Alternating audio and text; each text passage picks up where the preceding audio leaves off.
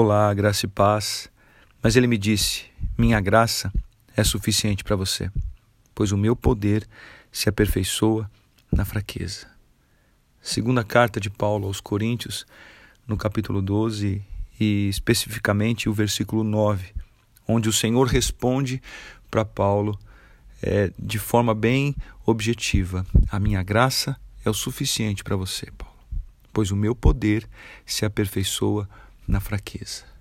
Quantas vezes o Senhor falar este versículo para mim, eu tentarei repetir para você.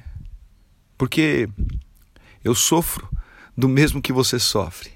Tentar ser forte, tentar superar, tentar suportar com, com as minhas estratégias, do meu jeito, as investidas deste mundo ou até as investidas nesse mundo. São coisas que achamos que, que aguentamos ou que já superamos, que damos conta, que está tudo sob controle, e quando nós vamos ver, realmente isso está nos, nos desgastando cada dia mais.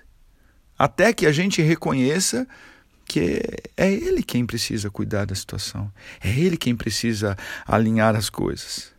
Até que a gente reconheça que estamos fracos, que não temos condições que não sabemos como resolver ou como proceder.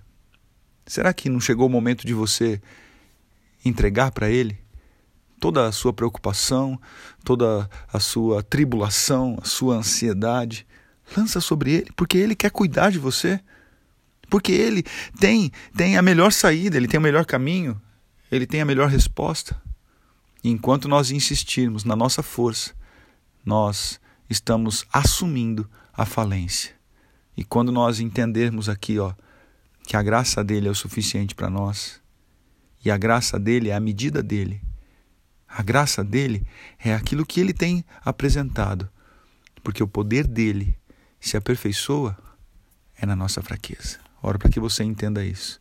Oro para que você pare de lutar sozinho, lance para ele e ele tem cuidado de você.